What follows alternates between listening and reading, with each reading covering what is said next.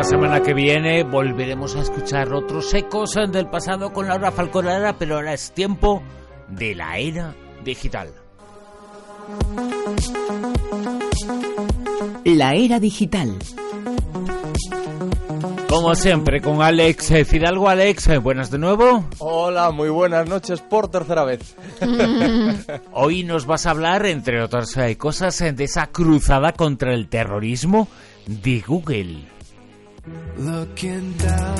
Pues sí, porque Google no quiere ponérselo fácil a los grupos terroristas como Estado Islámico, estos grupos terroristas pues que se aprovechan muchas veces de, los vacíos de la red para promocionarse, para captar gente, para captar adeptos, etcétera. Por esta razón, tal y como ha publicado el diario The Guardian, el buscador trabaja en dos programas pilotos con los que capar los resultados de búsquedas extremistas y colaborar así en la lucha antiterrorista. Anthony House, eh, miembro del equipo de Google, ha anunciado ante el Parlamento británico que los usuarios que realicen una búsqueda de tipo radical a, esos usuarios el motor de búsqueda los redirigirá a sitios web contra la radicalización. Es decir, que les lleva exactamente a lo contrario eh, de lo que están buscando. Al mismo tiempo, en YouTube la compañía va a poner especial vigilancia en los vídeos inapropiados que se suben para que no sea tan fácil encontrarlos. No hay que olvidar que solo en 2014 Google eliminó de YouTube unos 14 millones de vídeos que incluían contenido terrorista. El objetivo es eh, asegurarse de que cuando la gente busque términos potencialmente dañinos en estos motores de búsqueda encuentren mensajes opuestos. Vamos, eh, crear eh, una comunidad dañina, o sea, no crear una comunidad dañina, sino una comunidad de esperanza. Google también permitirá a las ONGs publicar anuncios en Google AdWords de lucha contra la radicalización, de tal forma que cuando se haga una búsqueda relacionada con el terrorismo aparezcan anuncios de estas organizaciones. Lo que pasa es que yo no sé si vosotros eh, tenéis la misma sensación, pero a mí se me antoja muy light. El, que Google eh, se limite a la, a la redirección en lugar a lo mejor, me imagino que, tendrán el poder de quedarse y de eliminar o con, de... con, datos y hacer un seguimiento de un poco de, de, las búsquedas que haga esa persona. No lo sé, ¿eh? esto lo digo desde la total y más absoluta ignorancia. O a lo mejor tiene concertados con determinados organismos ya ese tipo de cosas. No lo sabemos, pero Twitter también está, está mm, eh, siguiendo un poco esta línea de Google de luchar y de poner toda la carne sobre el asador contra el terrorismo. Ha cancelado 125.000 cuentas relacionadas con Estado Islámico. La red social ha desvelado que desde mayo de 2015 hasta hoy eh, ha cerrado más de esta cantidad de cuentas por amenazas o apología al, del terrorismo. Según la empresa, los reclutadores de Estado Islámico usaban su herramienta para captar a, personas y a nuevas incorporaciones para sus filas. En el blog de Twitter explican los motivos, condenamos el uso de Twitter para promocionar el terrorismo, la amenaza terrorista ha evolucionado y nuestra forma de trabajar con ellos también. En consecuencia, el equipo dedicado a revisar las actividades delictivas se ha ampliado. Otra de sus obsesiones ha sido mejorar el tiempo de respuesta y la decisión para detectar y dar de baja cuentas. Muy bien. Fíjate si los tiempos, eh, Alex, están cambiando, que hasta eh, ahora no, pero en el futuro sí, nos podremos llevar así apuesta. Sí. ¿En quién estás pensando? Que todavía el, 14 de febrero no ha llegado. Piensa en mí cuando sufras, es lo que podría decirte esta silla que se llama Archelis, que está un ah, poco pues eh, pensada para gente que tiene que pasarse muchas horas al día de pie, como por ejemplo cirujanos, eh, peluqueros, etcétera, etcétera. Es una propuesta japonesa que aprovecha la anatomía de las piernas para reforzar sus propiedades de sujeción y aliviar su carga cuando se permanece de pie largo rato. Es un exoesqueleto.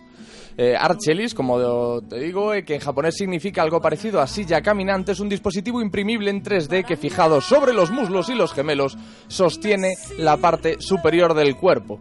Su apariencia es mucho más liviana que los exoesqueletos habituales al tratarse de un sistema pasivo que aunque no sustituya los movimientos del cuerpo, permite trabajar con comodidad a los profesionales que tienen que pasar largas horas de pie, como os decía, véase, cirujanos, empleados de fábricas, peluqueros, etc.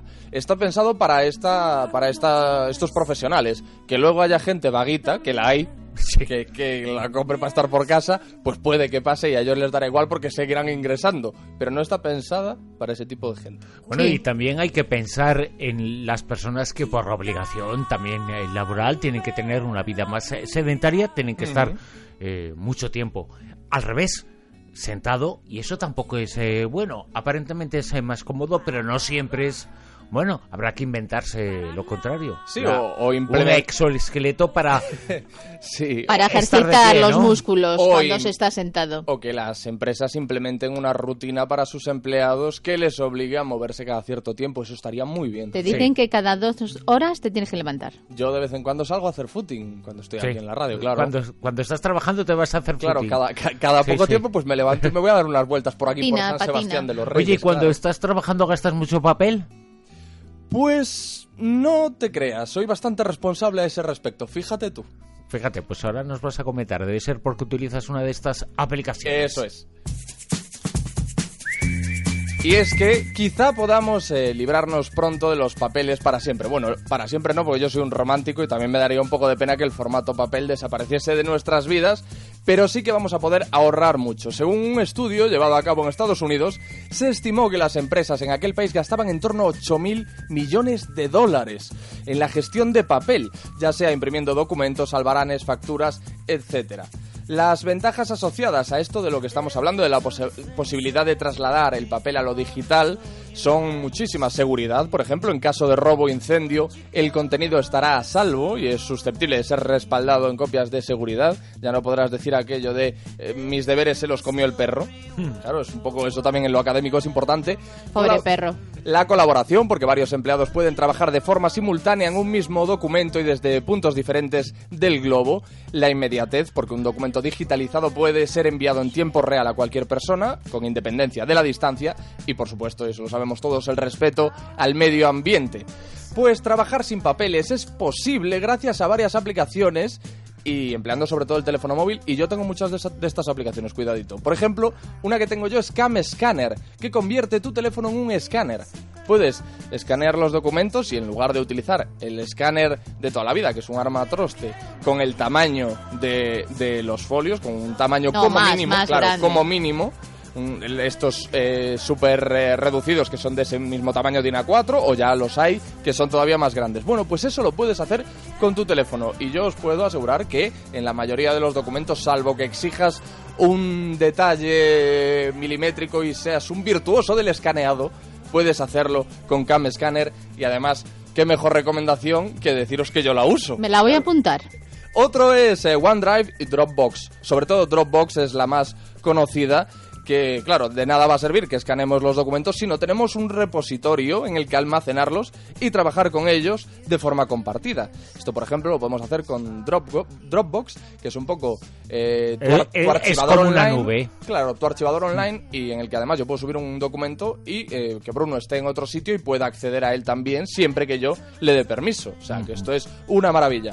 También AV Card Scanner. Es un disco duro, un disco duro virtual que se utiliza mucho, por ejemplo, yo lo utilizo mucho en los medios eh, de comunicación, cuando se trabaja en medios de comunicación. Mm. Es una forma de que uno u otro, aunque estén muy eh, distanciados, una u otra persona, redactores, eh, diseñadores gráficos, pues tengan mm. acceso a la, a la información.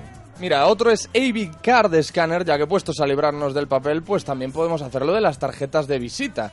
Lo que hace AV Card Scanner es que escanea la tarjeta de visita en una tarjeta de visita que estará previamente elaborada de forma que tenga un sello de estos escaneables y que en ese mismo momento se queden guardados en el teléfono todos los datos de esa persona. Es decir, yo tengo esta tarjeta, te digo, pues eh, soy Alex Fidalgo, tal, y esta es mi tarjeta, tú la escaneas con tu móvil y ya te quedas con los datos. Es decir, llevas una copia y a quien se la quieras dar, pues que se limite a escanearla y no tienes que darle una tarjeta e imprimirte 40.000 tarjetas. Que hay gente que además se las, se las imprime y no las necesita para nada. Pobres imprenta. Pero las tiene. Hay gente que se las imprime y pone Manolo Pérez, eh, soy amigo de mis amigos. No imprimáis tarjetas, no es tan gracioso. Vamos a ser un poco malo. Gracias a estas aplicaciones eh, te quitas eh, para siempre el papel pero gracias a estas aplicaciones se usa más el teléfono móvil y algunos países de África también tienen que tener su opinión porque se les roba el coltan y, y una serie de cosas con unas armas un pero poquito... Ahora... Vamos a ir poquito a poco, vamos quemando etapas como cantaba esta cantante, no me acuerdo Pero tienes que hablar de ese móvil que se puede hacer, vamos... Ah, sí, pues en estos 10 segundos que me quedan No, no, no, la semana que viene, luego te lo doy. Luego seguimos escuchando a Alex Fidalgo, no son horas, hay con José Luis Alas, que llega ahora mismo La Rosa de los Vientos, se envuelve el próximo fin de semana.